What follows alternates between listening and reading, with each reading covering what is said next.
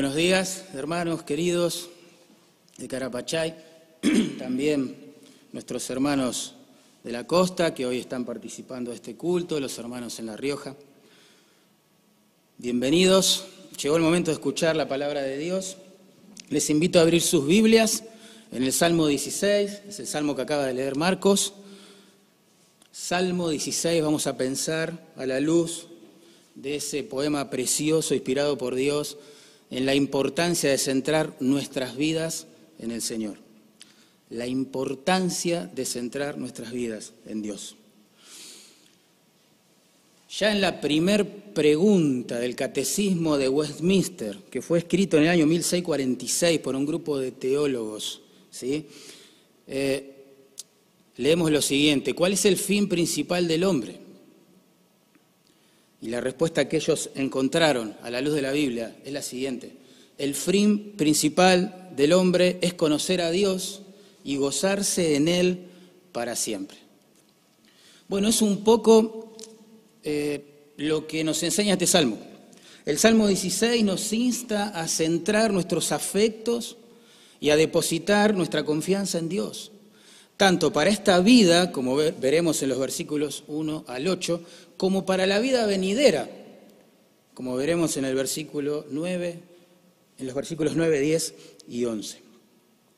Y esto es hermoso. Pensar en esto es hermoso. Por eso esto es este es uno de los salmos más amados por los creyentes. Dice cosas preciosas. Pero el problema, el problema es que todos nosotros somos tentados muchas veces a buscar felicidad, identidad, propósito, deleite en las cosas creadas o en las criaturas, más que en el Creador.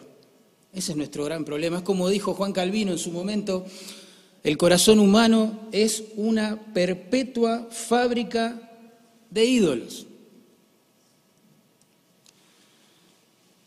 Hermano, decime qué cosas vos crees que necesitas para estar en paz?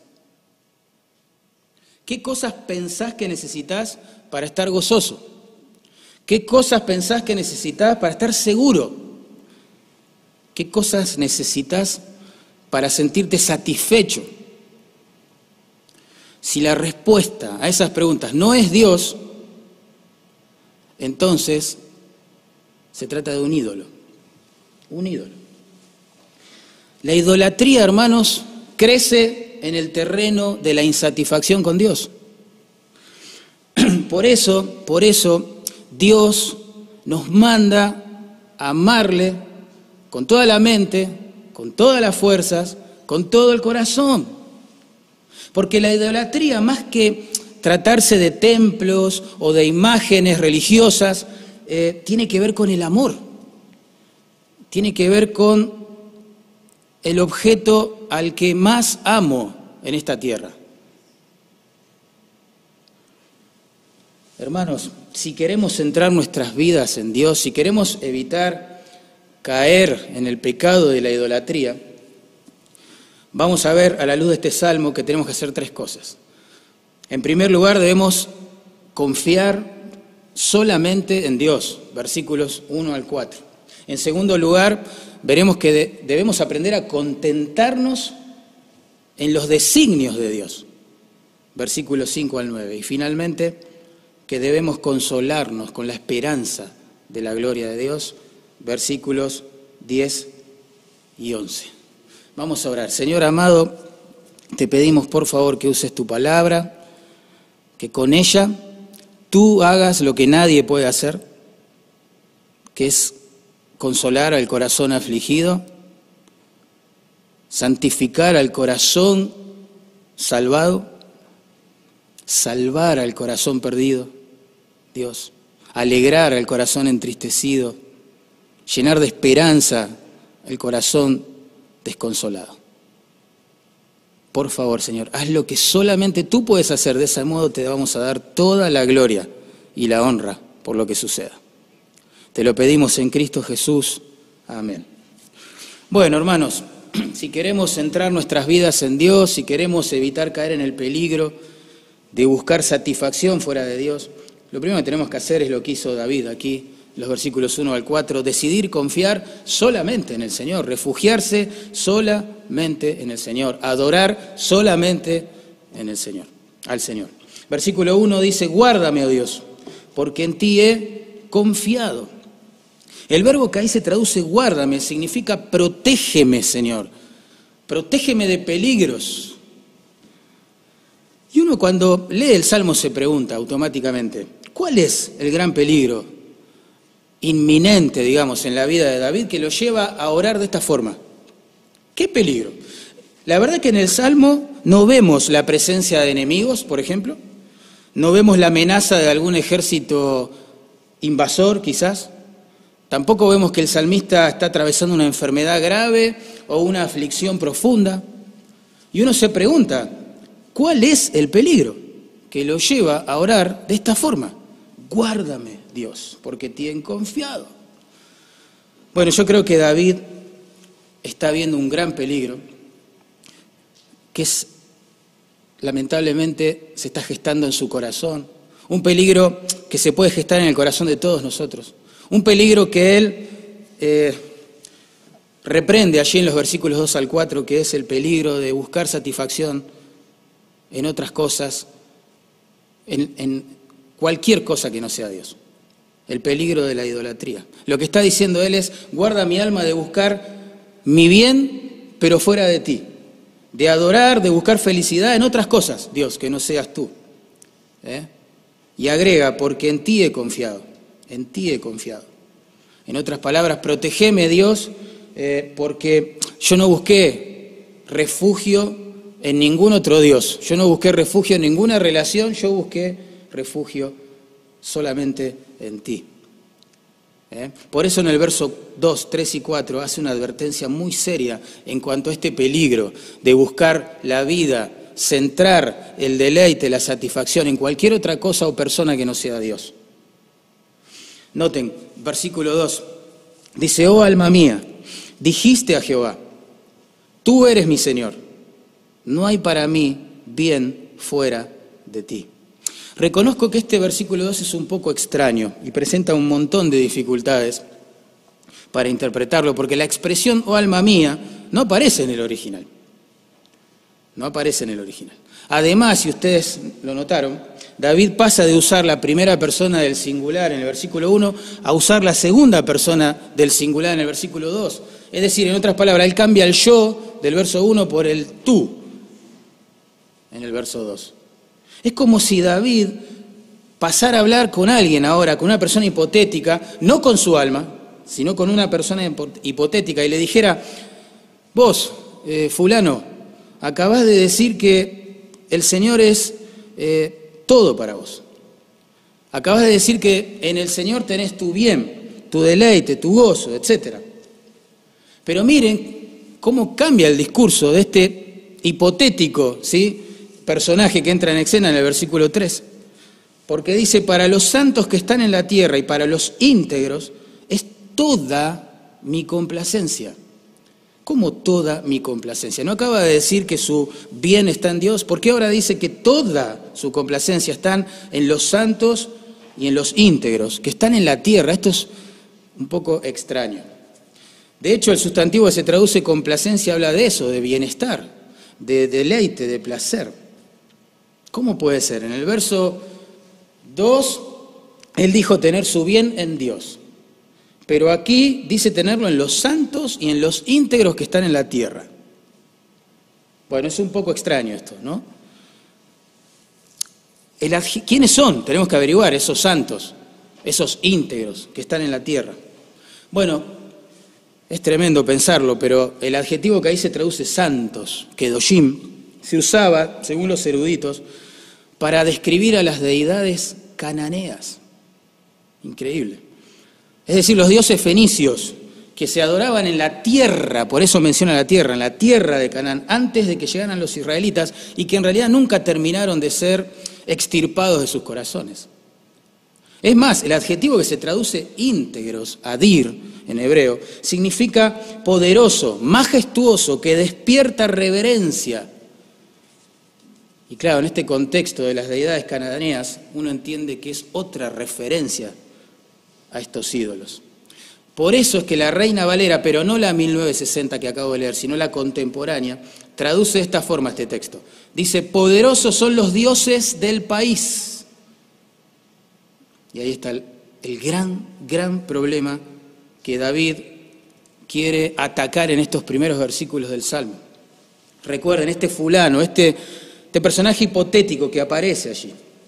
En versículo 2 le dijo al Señor, tú eres Señor, mi bien, tú eres mi todo, mi deleite, mi gozo, todo lo tengo en ti, Señor.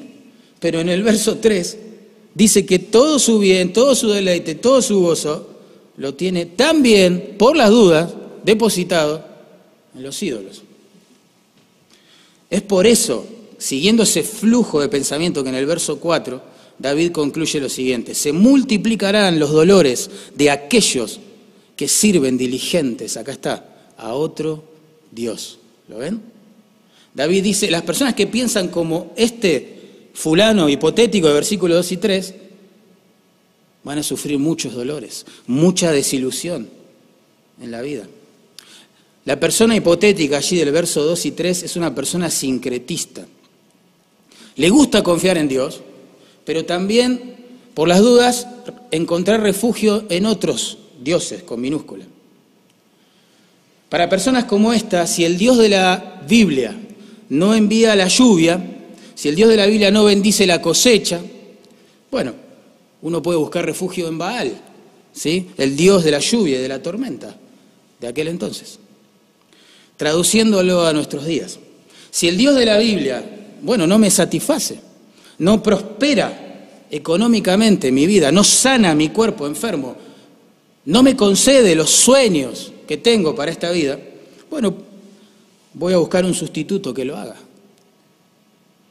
Son personas que dicen creer en Dios, dicen amar a Dios, lloran quizás tal vez hasta cuando cantan una alabanza a Dios, pero cuando las cosas se complican, cuando el dinero no alcanza, la salud se pierde, el dolor no cesa, los sueños se derrumban, corren a buscar un sustituto. En nuestros días, esos sustitutos quizás sean otro tipo de iglesias que prediquen un evangelio que sea un poco más terapéutico, un evangelio un poco que promueva un poco más la prosperidad financiera, un ministerio que promueva lo milagroso, lo positivo, un ministerio que está presentando un ídolo y no al Dios de la Biblia.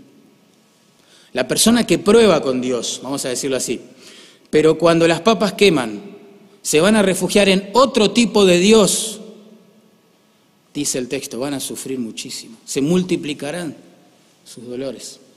Voy a poner un ejemplo para ilustrar esto, qué quiere decir David. Muchos años atrás nos visitó un matrimonio aquí en nuestra iglesia, eh, hermoso matrimonio, pero el varón estaba enfermo de un cáncer terminal. Bueno, él, yo lo recibí en la puerta, ellos me contaron esta situación y el hombre me hizo una pregunta, me dice, pastor, la semana pasada fuimos a otra iglesia, nos visitó un profeta y sabe que me declararon sano, me lo contaba con una alegría sincera, ¿no? De corazón. Me declararon sano, pastor. ¿Usted qué me dice? Yo lo miré y bueno, traté de explicarle que el Señor se hizo hombre para resolver un problema más grande que ese, que es el pecado. Bueno, le prediqué el Evangelio, etc. Lo cierto que a las dos semanas, dos semanas, este hombre falleció. Este hombre falleció. Imaginen Imaginen la desilusión de la viuda, hermano. La desilusión de los hijos de este hombre. Tremendo. Hace poco hablé con una persona que, bueno, eligió, vamos a decirlo así, seguir al ídolo de la prosperidad, ¿no? Él fue a una iglesia porque tiene muchos problemas económicos, y le dijeron que se quede tranquilo, que él pacte una suma de dinero con Dios para que Dios en retribución lo prospere económicamente. Y él lo hizo, lo hizo. Se puso un negocio, comenzó la pandemia, se fundió, está lleno de deudas. El otro día lo encontré en la calle y me dice, para, para, no quiero saber nada con Dios. No me hables de Dios. ¿Entienden? La desilusión de las personas que en vez de buscar al Dios de la Biblia, se refugian en ídolos. Ídolos.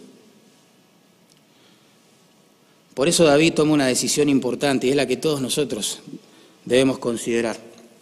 Noten verso 4, al final dice, no ofreceré yo sus libaciones de sangre. Es decir, no voy a sacrificar adoración a estos dioses ni loco, dice David. ¿eh? Ni en mis labios tomaré sus nombres, es decir, no voy a usar mis labios para alabar a estos falsos dioses.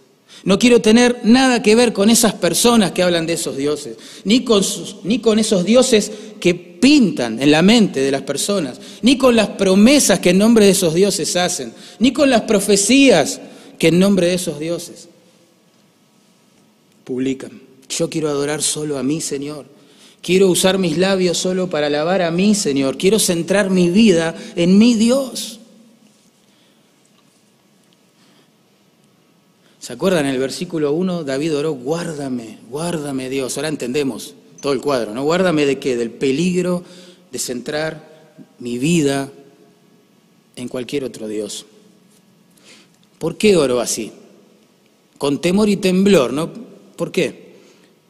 Y porque él vería este mismo mal creciendo en su corazón. Esta no es una lucha solo de los paganos, es una lucha de los creyentes también. Por eso el apóstol Juan advirtió ¿sí? a la iglesia del primer siglo, en su primera carta, en el capítulo 5, verso 21 de este peligro, con estas palabras, hijitos, le habla a creyentes, hijitos, guardaos de los ídolos. Vieron, Juan usa la misma palabra que utilizó David en el verso 1, guárdame Dios, guárdense hijos de la idolatría, dice el apóstol Juan. En otras palabras, hijitos míos, diría Juan, no se la crean. No piensen que son tan piadosos, tan espirituales, tan inteligentes, tan sabios en las escrituras, que nunca van a luchar con la idolatría en sus corazones. Cuidado con eso. Hermanos, si somos honestos, nos daremos cuenta que la idolatría no se trata solamente de eh, buscar a Dios por un lado y de tener otras deidades por otro. ¿Qué sé yo? Le pido trabajo a Dios, pero si Él no me provee, por las dudas también le pido a San Cayetano. O le pido a Dios que me proteja del mal, pero por las dudas se lo pido también a San Jorge o a San José. Obvio, no es solo eso, la idolatría. La idolatría se trata de buscar satisfacción en Dios por un lado, pero por las dudas también no sé, en una relación, en un novio, en una novia, en el matrimonio, en las amistades, en lo que sea. Es sutil. Nosotros también nos parecemos a la persona hipotética que habla en los versículos 2 y 3, porque nosotros también a veces decimos, Dios, tú eres todo para mí, no hay bien fuera de ti para mi alma, pero cuando las cosas nos van mal, tenemos la tendencia a abandonar la comunión con Dios. Es increíble. A veces decimos, Dios, tú eres mi deleite. Pero otras veces, cuando la vida se complica, dejamos de orar, de leer las escrituras, de cultivar el alma en su presencia, porque nos parece como que Dios está distante, como que no satisface nuestra alma, como que se niega a responder nuestras oraciones. A veces le decimos, Dios, ¿cómo podés amarme tanto? Y nos conmovemos por el Evangelio y la gracia, pero otras veces decimos, le preguntamos a Dios, ¿cómo podés hacerme sufrir tanto? A veces buscamos satisfacción en Dios, a veces buscamos satisfacción en las personas. A veces buscamos propósito, significado en nuestra relación con Dios, pero por las dudas a veces también buscamos propósito, significado en una carrera, eh, no sé, en un trabajo, en un puesto gerencial. A veces buscamos identidad en el Señor, pero por las dudas también en lo que hacemos, en lo que somos, o peor, en lo que otros piensan que somos. A veces buscamos nuestro deleite solamente en Dios y otras veces en los placeres de la vida, el entretenimiento, el descanso, el reposo, la vida autocentrada. A veces buscamos aceptación solamente en el Señor, pero otras veces, por las dudas, en el amor y en la aprobación de todo el mundo. Dime qué cosa crees que necesitas, hermanos, para estar en paz, para estar gozoso, para sentirte seguro, satisfecho, para sentir que tu vida tiene sentido, que vale la pena. Y yo te voy a decir cuál es tu Dios entonces. Este es un tema súper peligroso. En Colosenses 3.5 dice Pablo que la avaricia es idolatría. Qué interesante. La avaricia es idolatría.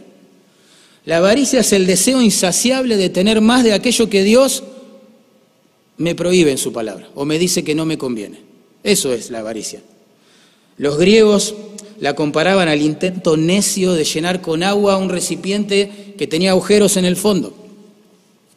Porque la avaricia es capaz, hermanos, de hacer un agujero tremendo de vacío en nuestro corazón, de modo que nunca se llene, ni siquiera con nuestro Señor. Tremendo. La avaricia es idolatría, dice Pablo, porque nuestros deseos malos o vanos, no necesariamente pecaminosos, pero sí vanos, se transforman en nuestro Dios. Un Dios cruel que nos exige la vida, nos exige todo nuestro tiempo, toda nuestra atención, todos nuestros afectos para suplir nuestras necesidades. Por ejemplo, el Dios dinero, el Dios falso, dinero, promete seguridad, promete autoridad, promete importancia, influencia, pero en la mayoría de los casos, para obtener todas estas cosas, la persona debe sacrificar su integridad, debe sacrificar su relación con Dios, su tiempo con su esposa, con sus hijos, con sus amigos, con todo lo que vale la pena en realidad en su altar. O el Dios sexo, ¿no? Que promete, uff, placer, liberación, eh, pero para obtenerlo, en la mayoría de los casos, la persona debe sacrificar su matrimonio, su ministerio, su pureza, su relación con Dios, su conciencia, su transparencia, su paz, su bienestar, hasta en algunos casos su salud en este engañoso altar. ¿Qué me cuentan del Dios felicidad? Tan famoso, tan adorado, tan venerado en nuestros días. Este Dios promete diversión, promete comodidad, promete pasarla bien, pero para obtener sus beneficios, en la mayoría de los casos, uno debe sacrificar su servicio a Dios, su amor al prójimo, su propósito para vivir, el propósito por el cual Dios le salvó. Y un dato curioso, ¿no? La gente tiene más bienes materiales que quizás en otra época de la historia de la humanidad. La gente siente que tiene más libertad y desinhibición en el ámbito sexual que nunca antes quizás. Es más, nadamos en un mar utilitarista, hermano que nos hizo creer que lo bueno en realidad es lo que nos hace felices, aunque sea pecaminoso, y lo malo es lo que nos roba la felicidad. Sin embargo, según datos arrojados por la Organización Mundial de la Salud, cada 40 segundos una persona se quita la vida en este mundo. ¿Recuerdan? La primera pregunta del Catecismo de Westminster, ¿cuál es el fin principal del hombre? La respuesta, el fin principal del hombre es conocer a Dios y deleitarse en Él para siempre. Por eso David dice, ay Dios, por favor, guarda mi alma del peligro de buscar en las criaturas o en la creación lo único que se puede encontrar en vos. Así que hermanos, si queremos centrar nuestras vidas en Dios, huir del peligro inminente de la idolatría, en primer lugar, debemos aprender a refugiarnos solamente en Dios. En segundo lugar, debemos aprender a contentarnos con los designios de Dios, con lo que Él planeó para nuestras vidas, hermanos. En los versículos 5 al 8, David usa varias figuras de lenguaje, dice muchas cosas, pero con este único fin en mente, mostrarnos, contarnos que Él está satisfecho con lo que Dios planeó para su vida. ¿Sí? Por ejemplo, en versos 5 y 6 Él medita sobre los favores de Dios, la gracia de Dios que descendió sobre su vida sin merecerlo. Versículos 5 y 6. Dice, Jehová es la porción de mi herencia y de mi copa. Tú, Dios, sustentas mi suerte. Verso 6. Las cuerdas me cayeron en lugares deleitosos y es hermosa la heredad que me ha tocado. Hermosa. La porción de la herencia que menciona allí tiene un contexto ¿no? en la conquista de la tierra prometida con Josué. ¿Se acuerdan? A, a la cabeza de los ejércitos de Israel. Cuando Josué conquista Canaán, digamos, le asigna después a cada una de las doce tribus de Israel una parte ¿sí? de la tierra conquistada. ¿Cuál fue el método de división de esas tierras? Echar suertes, echar suertes. Pero hay un detalle aquí. Según Deuteronomio capítulo 10, verso 9, Dios determinó que la tribu de Leví, de la cual surgen después los sacerdotes, ¿se acuerdan? Y los levitas, no heredara ninguna porción de la tierra. Y la explicación para eso es, tu herencia, Leví, va a ser el servicio y el conocimiento de Dios. Esa va a ser tu herencia, esa va a ser tu parte. Claro, David no era un levita, obviamente, él era de la tribu de Judá, pero se sentía privilegiado como un levita de poder conocer a Dios, de poder servir a Dios. Mi porción, dice, es Jehová. Mi porción es Dios. ¿Eh? La parte que me ha tocado en suertes, eso es lo que está diciendo. Por eso al fin del verso 5 dice, tú sustentas mi suerte. La parte que me ha caído a mí por suerte, entre comillas, ¿no? Es la mejor. Mi herencia es conocerte, amarte y servirte, Dios. Y estoy muy contento con eso, satisfecho. Gracias, Dios, por la parte que me ha tocado. Noten que Él no dice la parte que he planeado conseguir, no, la parte que me ha tocado, esto fue una idea unilateral. ¿sí? Nace en el corazón de Dios, no en el de David. Dios quiso conocer a David. No es que David quiso conocer a Dios, Dios quiso conocer a David. Dios le dio esta parte a David. Y él estaba, pero feliz, no necesitaba más nada. Noten, en el verso 6 dice, las cuerdas, eh, las cuerdas me cayeron en lugares deleitosos. Recuerden que los terrenos se delimitaban y medían con cuerdas. Hoy quizás usamos los alambres, los cercos, ¿no? De alambre, de madera. Bueno, en ese tiempo eran las cuerdas. Y lo que está diciendo David es que esas cuerdas, ¿sí? Que se tiraron para ver cuál era mi parte de la herencia, es la mejor, dice. Cayó en el mejor lugar, en lugares deleitosos. Es un creyente agradecido. Y vos podés pensar, pues yo lo pensé también, lo reconozco.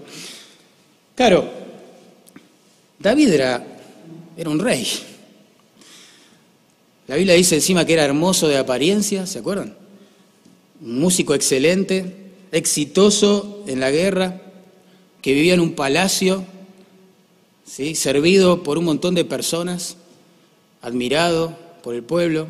Claro, yo también así estaría gozoso, ¿no? Por la parte que me ha tocado. Pero lo que nosotros olvidamos es que los primeros 16 años de vida, quizás, David estuvo trabajando como un pastor de ovejas, ¿sí? Cuidando los rebaños de su papá, los siguientes 14 años, cuando fue ungido como rey, se la pasó huyendo de la locura, de los celos del rey Saúl, ¿sí? viviendo en cuevas y cavernas en el desierto de Judá.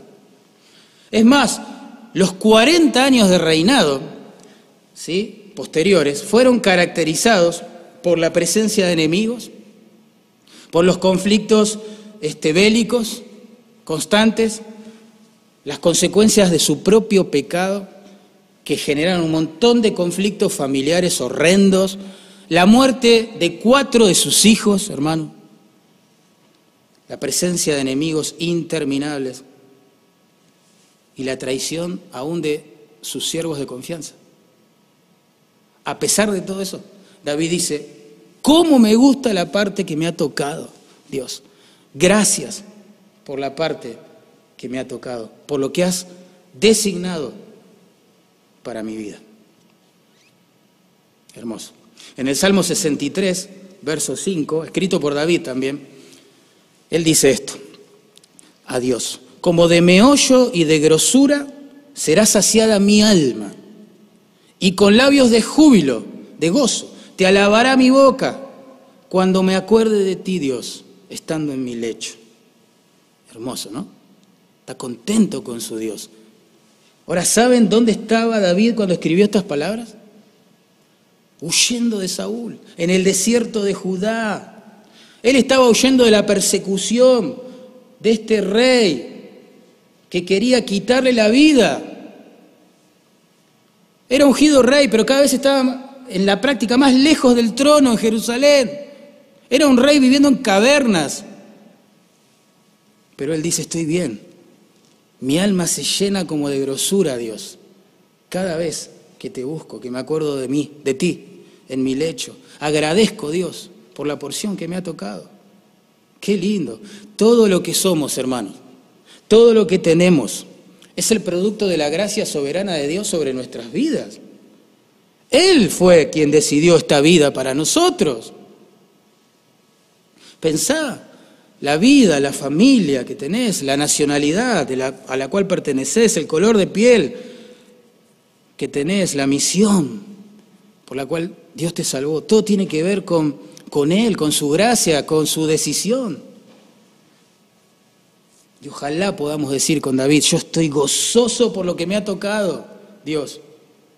En vez de compararnos tanto con lo que Dios le dio a otros, decir, wow, Dios, gracias, considerando que merezco el infierno, considerando que merezco tu ira, me has dado todo esto.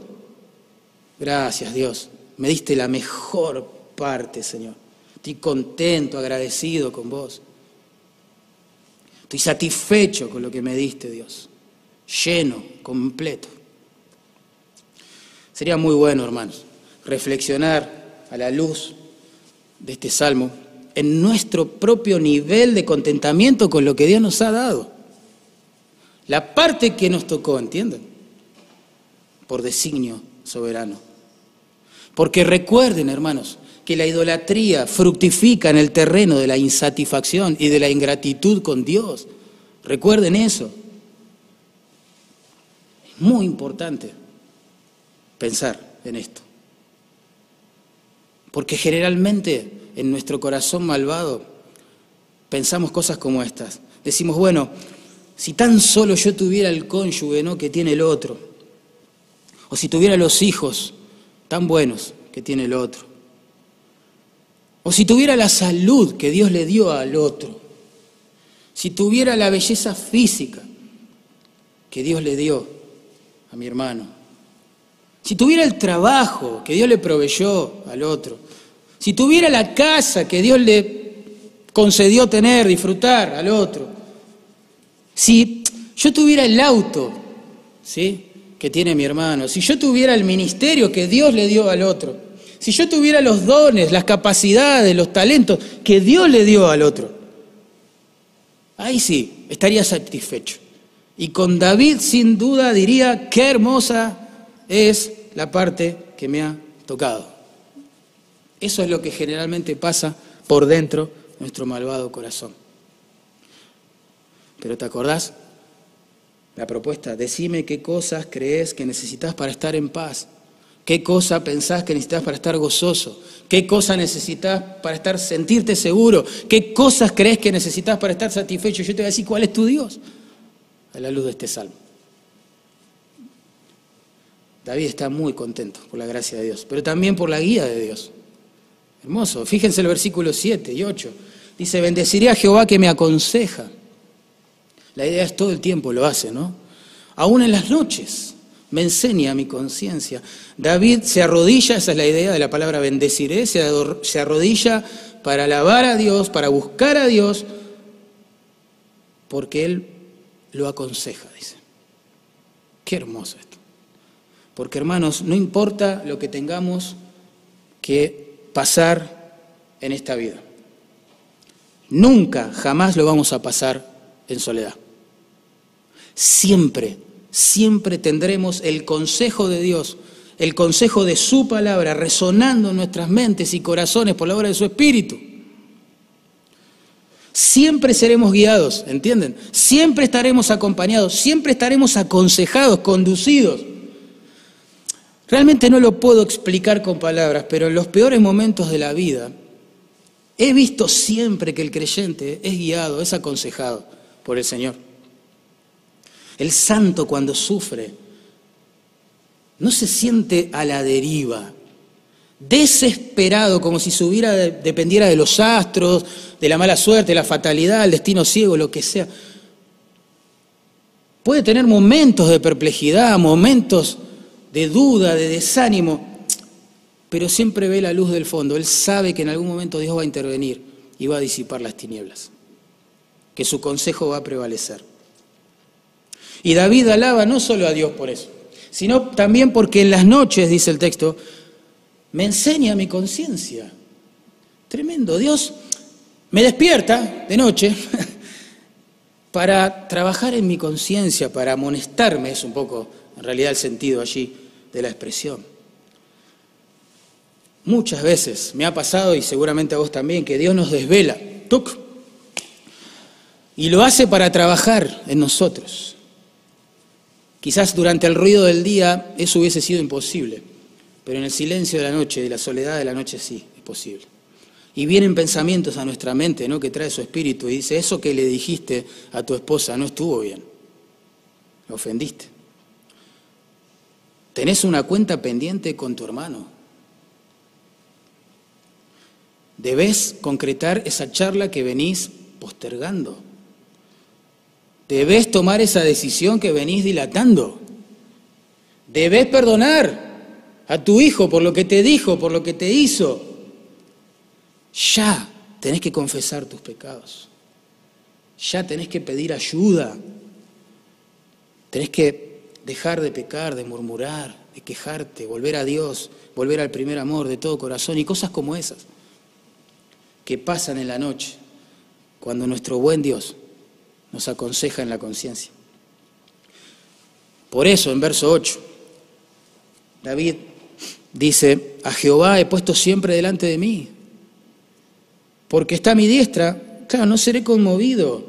Este texto es, es como una forma poética de decir, quiero ser guiado por el Señor, yo, yo me coloco detrás de Él, quiero que Él esté adelante mío, quiero que Él me guíe, quiero que Él conduzca mi vida, mis decisiones, con su palabra, con su espíritu, de día, de noche, que quiero que Él me guíe. Y miren lo que concluye el verso 8. Porque está a mi diestra, a mi costado derecho, no seré conmovido, dice. No seré conmovido. La idea es no, no andaré allí tambaleante por la vida, titubeando, oscilando de un lugar a otro. No, si Dios me aconseja, si Dios está a mi diestra, entonces no tengo por qué temer, no tengo por qué titubear. Él me va a dar la estabilidad que necesito. Por eso en verso 9 David dice, se alegró, por tanto mi corazón, se gozó mi alma. Claro, cuando centramos la vida en Dios, hermanos, ¿eh? nos contentamos con sus designios, nos dejamos guiar, conducir por Él, nuestro mundo interior está bien. Está en calma, hay paz. Esto me hace acordar al himno que tanto cantamos, ¿no? Estoy bien con mi Dios. El trasfondo del autor, el compositor de ese himno, lo escribe después de haber perdido algunos miembros de su familia, ¿sí? En un naufragio. ¿Pueden imaginar un dolor más grande que ese en el corazón de una persona, de un creyente? Sin embargo, él escribe, estoy bien. Tengo paz. Gloria a Dios. Porque así es. Cuando la vida se derrumba, hermano, nuestra necesidad más grande es la dependencia del consejo de Dios y de la presencia de Dios. Los hermanos pueden ayudar, los consejeros pueden orientar, pero solamente el Señor puede sostener y consolar. Yo puedo aconsejar al que sufre, debo hacerlo, pero solo Dios puede ordenar la mente del que sufre. Yo puedo mandarle un mensaje de aliento y debo hacerlo, pero solo Dios puede darle gozo en las pruebas. Yo puedo orar por él y debo hacerlo, pero solamente Dios sabrá cómo ampararlo. Así que hermanos, si queremos centrar nuestras vidas en Dios y evitar el peligro terrible de la idolatría, debemos aprender a refugiarnos solamente en Él. En segundo lugar, debemos contentarnos con los designios de Él. Y en tercer lugar, debemos consolarnos con la esperanza de la gloria de Dios. Versículos 9, la segunda parte al 11. Dice el versículo 9, se alegró por tanto mi corazón, se gozó mi alma, hasta ahí entendemos. Pero miren cómo sigue el versículo. Dice, mi carne también reposará confiadamente. ¿Qué quiso decir David con esto? Uno entiende que si Dios está al lado, está aconsejando, está trabajando en nuestras vidas, el corazón, el alma del creyente se alegra, claro. Pero ¿qué tiene que ver el cuerpo, representado ahí por la carne? ¿En qué sentido, de qué modo el cuerpo del creyente reposará tiempo futuro, confiadamente y para siempre? Porque esa es la idea de la expresión. ¿Qué está diciendo David aquí? Bueno, el verso 10 lo explica. Dice, porque no dejarás mi alma en el Seol, ni permitirás que tu santo vea corrupción. Hermanos, el Seol, ustedes saben, es el lugar ¿sí? donde van las almas de los muertos, es el equivalente del Hades del Nuevo Testamento. Entonces, no dejar el alma en el Seol equivale a decir, para nuestra grata sorpresa, que la muerte no será la última parada, la última estación en el viaje del creyente, ¿entienden?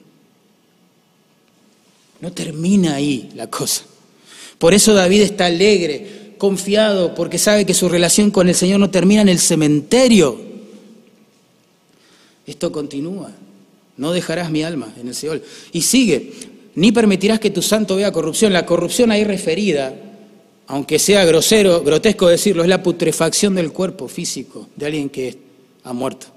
La descomposición química del cuerpo. Entonces esto implica que el destino del cuerpo físico de los creyentes no es la descomposición nada más, sino la resurrección. Resurrección. Y uno dice, ¿por qué podemos estar tan seguros de esto? Yo tengo un compañero que es budista que habla de reencarnación. Yo tengo un compañero católico que habla de purgatorio. Yo tengo otro compañero que piensa que el alma, bueno, se fusiona después de la muerte con el cosmos. Se pierde en una materia, en una masa ígnea, llamada por la gente Dios. ¿Por qué nosotros creemos que tenemos más pruebas que ellos para asegurar lo que decimos? ¿Por qué estamos tan seguros que esto es así? Porque la resurrección de Cristo de ayer, hermano, es la garantía de nuestra resurrección el día de mañana. ¿Entienden? Repito, la resurrección histórica comprobada de Cristo de ayer es la garantía de nuestra resurrección el día de mañana. En 1 Corintios 15, 20, Pablo escribió esto. Dice, mas ahora Cristo ha resucitado de los muertos. Es hecho primicias de los que durmieron en Él. En otras palabras, lo que Pablo está diciendo es que la resurrección de Cristo es la, las, plural, las primicias. ¿sí? Es decir, los primeros frutos que garantizan el éxito de la cosecha que viene después. La resurrección de Cristo es el primer fruto que garantiza la cosecha de resurrecciones que experimentarán sus redimidos después. Jesús mismo, antes de decidir volver a casa con el Padre, antes de decidir pasar por la cruz, en el aposento alto les dijo a sus discípulos, el mundo no me verá más, Tremendo. Iba a ser crucificado. Pero vosotros sí me veréis, dice. Escuchen, porque yo vivo, vosotros también viviréis. La única forma de que los creyentes podamos perder nuestra esperanza de resurrección sería que alguien nos traiga el cuerpo sin vida de Jesús y lo presente, o sus restos. Que alguien compruebe este, que en realidad la tumba nunca estuvo vacía, que todo esto fue una mentira de los discípulos. Pero como la tumba siempre estuvo vacía, y aunque cientos de personas en la historia han querido desbaratar al cristianismo, intentando rastrear el cuerpo sin vida de Jesús. Nadie lo ha logrado. ¿Cuánta gente estaría feliz de destruir la fe cristiana? Con una evidencia simple de hallar un cuerpo sin vida del pasado, listo, ya está, que es sencillo. Pero nunca ha pasado, porque la, la resurrección histórica de Jesús es la garantía de nuestra resurrección futura. De hecho, el versículo 10, hermanos, para ser honestos con la interpretación de la Escritura, está afirmando que el alma de Jesús es la que no va a ser dejada en el Seol y que el cuerpo de Jesús es el que no va a sufrir corrupción. Y vos decís, ¿por qué María no decís eso si ahí no se menciona a Jesús? Es cierto, pero en Hechos, capítulo 2, búsquenlo por favor, verso 25 al 28, el apóstol Pedro cita estos versículos del Salmo que estamos leyendo hoy para afirmar que David, cuando escribió estas palabras, pensaba en la resurrección del Mesías. Asombroso. Se los leo, el versículo 31 de Hechos, de Hechos capítulo 2. Dice Pedro, eh, perdón, David habló de la resurrección de Cristo, que su alma no fue dejada en el ni su carne vio corrupción. ¿Ven? Pedro inspirado por el Espíritu Santo, nos está diciendo que David, cuando escribió estas palabras, pensaba en Jesús. Es más, en Hechos, capítulo 13, verso 35, Pablo cita este pasaje que estamos leyendo del Salmo y lo explica en el verso 10. Dice, porque David durmió, murió, fue reunido con sus padres y vio corrupción. Es decir, David murió y su cuerpo se pudrió, hermano. Eso es lo que quiere decir. Mas aquel, continúa Pablo, a quien Dios levantó de los muertos, este Jesús, no vio corrupción. Tremendo. Miren, David murió, su cuerpo se descompuso. Jesús también murió, pero su cuerpo no se descompuso. ¿Por qué? Porque Dios le levantó al tercer día, ¿entienden? Al tercer día. Y esto es la piedra fundamental del cristianismo de la esperanza de los santos del Antiguo y del Nuevo Testamento, hermano. La Biblia dice que la paga del pecado es muerte. Y Cristo murió. Si Él no resucitaba, lo que iba a quedar en evidencia es que Él era un pecador igual que nosotros. Pero al ser levantado entre los muertos, uno entiende que la tumba entonces no podía condenar y recibir y retener a aquel que nunca pecó. Porque es la paga del pecado la muerte. Lo que Dios quiso hacer con el que nunca pecó, su Hijo, ¿sí? es sacrificarlo, castigarlo, condenarlo, derramar su ira en nuestro lugar, como si Él fuese el culpable de todos nuestros pecados. Dios es justo, odia el pecado, debe castigarlo. Decidió hacerlo sobre el cuerpo del que nunca pecó, su amado Hijo. Pero la resurrección histórica de Cristo, no solo garantiza la nuestra en el futuro, sino que garantiza que Él no murió por sus propios pecados, sino por los nuestros, por los de su pueblo. Y hoy vivo y victorioso. Prometió volver, ¿eh? Y antes de regresar, manda con toda la autoridad de su soberanía, de su obra consumada, a toda persona en todo lugar que se arrepienta de su pecado y que confíe en Él. Tremendo. Y así termina el Salmo versículo 11. Por eso David está contento. Sabe que su relación con Dios no termina en el cementerio, porque así como Cristo resucitó, nosotros viviremos con Él. Dice, me mostrarás la senda de la vida. En tu presencia hay plenitud de gozo, delicias a tu diestra para siempre. Tremendo. La senda a recorrer acá, según David, es la de la vida. Y esto es hermoso también, porque en Proverbios 14, 12, ustedes recordarán, Salomón dijo que hay camino que al hombre le parece derecho, pero su fin es camino de muerte. Y es tremendo ver eso, las personas entregando su tiempo, su vida, su dinero, su, su todo, ¿sí? a causas políticas, religiosas, filosóficas, las que sean, pero que todas terminan con la muerte. Tremendo. Pero la senda de la vida, por donde nos conduce el Señor, indefectiblemente va a terminar en gloria. Vida eterna. Por eso David afirma, en tu presencia, Dios, hay plenitud de gozo y agrega delicias a tu diestra para siempre. Quiero que marquen, por favor, el tiempo verbal en sus Biblias. Allí dice, en tu presencia hay tiempo presente, no dice habrá plenitud de gozo. El gozo de la vida eterna, que es la vida de Dios, ¿sí? Corriendo por las venas de alguien que estaba muerto en delitos y pecados. Es una posesión presente, deleitosa. Estábamos muertos a la relación con Dios, se nos dio vida. Y esa vida, a partir de que se gesta en nosotros por la obra del Espíritu Santo, es sin fin. Es una posesión presente. Por eso Jesús dijo, el que cree en mí tiene, no dice tendrá, tiene vida eterna.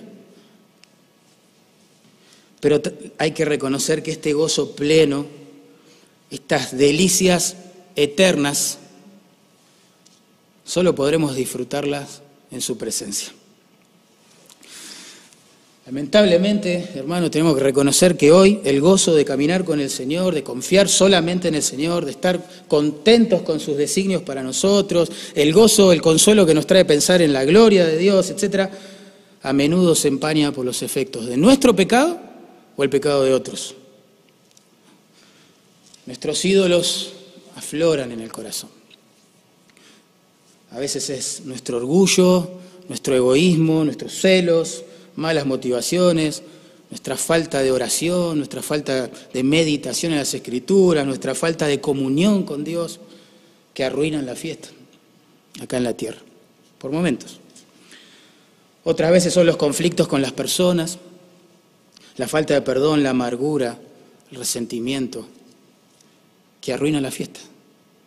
O a veces, bueno, es nuestra débil fe que vacila, que tiembla, en el contexto de una prueba, de un dolor que no cesa en el tiempo, de un futuro amenazante que nos roba el gozo, por momentos.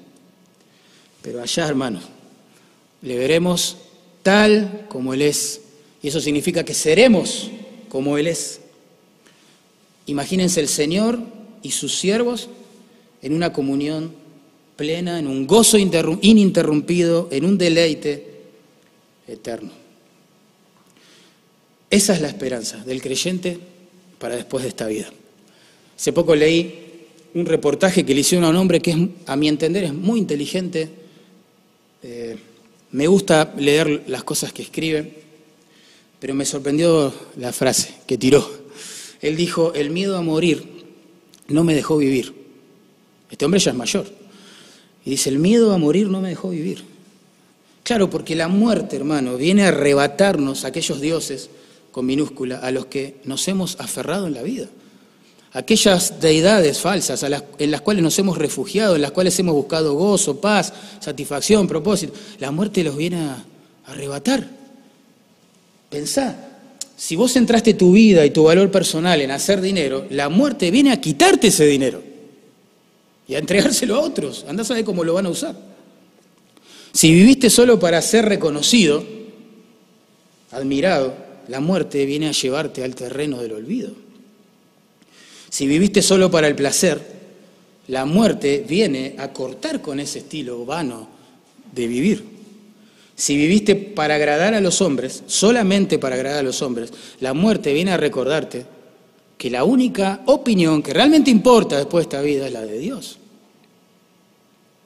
Si centraste tu, tu vida, tu deleite en la belleza física, la muerte viene a recordarte que eso fue, era solamente un don pasajero.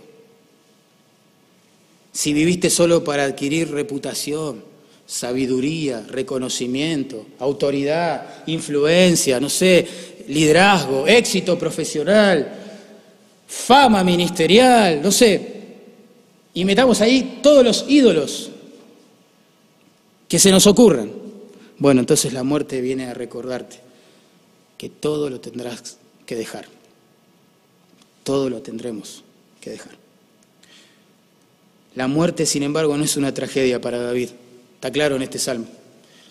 ¿Por qué? Porque Dios no permitiría que la muerte interrumpiera su comunión con Él. A diferencia de los ídolos que se terminan en el cementerio, este Dios es Dios nuestro, eternamente y para siempre. Él nos va a guiar aún más allá de esta vida, ¿verdad? Y esto se aplica no solo a David, sino a todos los creyentes, hoy. La muerte, hermano, no va a poder destruir, cortar, interrumpir la comunión, el deleite que podés tener en Dios. En 2 Corintios 5:8, Pablo define la muerte del creyente con estas palabras: estar ausentes de este cuerpo y presentes con el Señor. En Filipenses 1:23, Pablo define la muerte con una frase similar. Dice: es partir de este mundo y estar con Cristo. Y agrega: es muchísimo mejor. Al ladrón, ¿se acuerdan que por pura gracia de Dios allí en la cruz, mirando a Jesús, se arrepiente de su pecado? El Señor le dijo: hoy estarás conmigo en el paraíso. No dice hoy dormirás en el paraíso, no, hoy vas a estar conmigo en el paraíso. Así que para el creyente la muerte, hermano, es ausentarse del cuerpo, de este cuerpo físico, que se deteriora, enferma y muere, y presentarse ante el Señor. La muerte para un creyente es partir de este mundo y estar en casa con Cristo. La muerte para un creyente, hermanos, es vivir con Cristo en el paraíso. Tremendo. ¿Saben? Se cuenta la historia de una niña que vivía en una casa, ¿sí? que particularmente ¿no? estaba ubicada detrás de un cementerio. Entonces la niña, cuando volvía al colegio y demás, para cortar, este, para hacer un, ¿cómo se dice? Un, para cortar el viaje, atravesaba el cementerio en vez de rodearlo. ¿sí? Una señora, al ver lo que la nena hacía, la paró un día y le dijo, mi niña, dice, ¿no te da miedo cruzar por el cementerio? Y la niña miró a los ojos a esta abuelita y le dice, no, ¿por qué me va a dar miedo cruzar por el cementerio si del otro lado está mi padre en mi casa esperándome?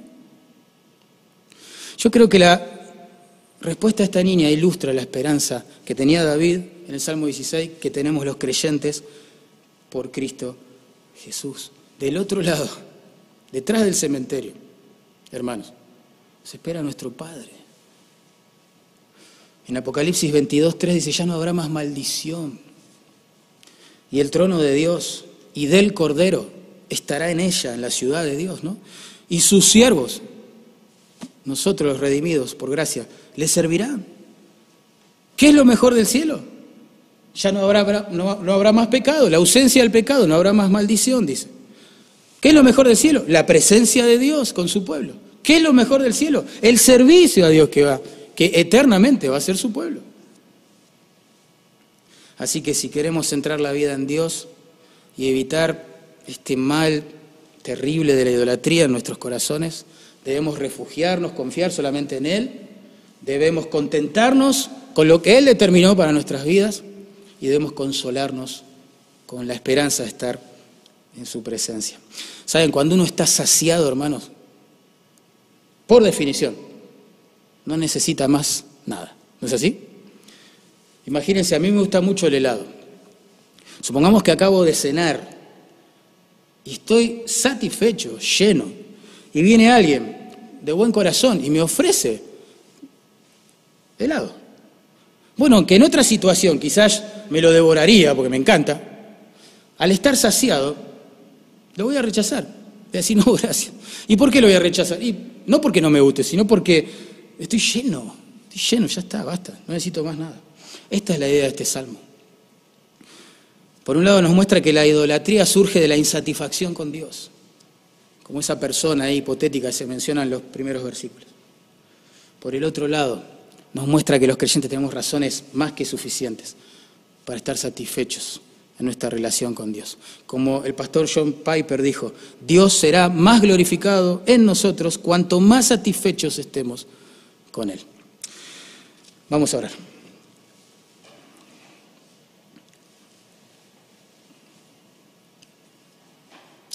Marcos, ¿querés orar, por favor?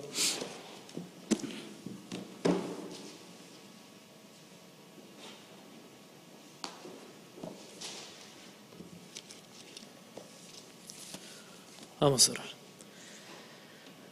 Señor, gracias, gracias por, por tu palabra. Señor, mucho para, para pensar en nuestros corazones. Señor, en, en qué nos está haciendo realmente feliz, qué es lo que realmente nos, nos trae satisfacción a nuestra alma.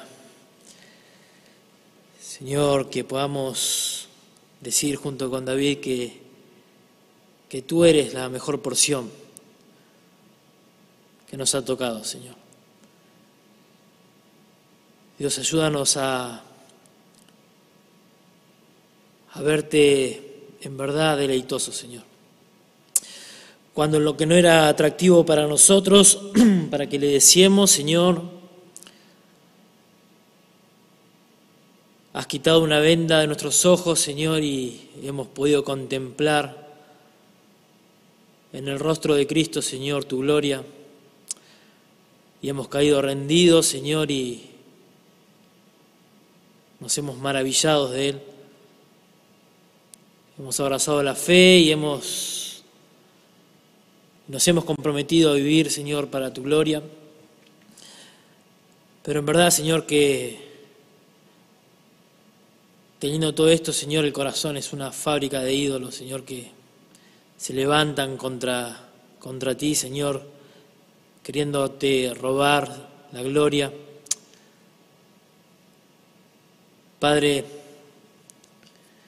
ayúdanos a centrarnos en Cristo, Señor, a, a vivir una vida centrada, Señor, en ti, conocerte, Señor, consolarnos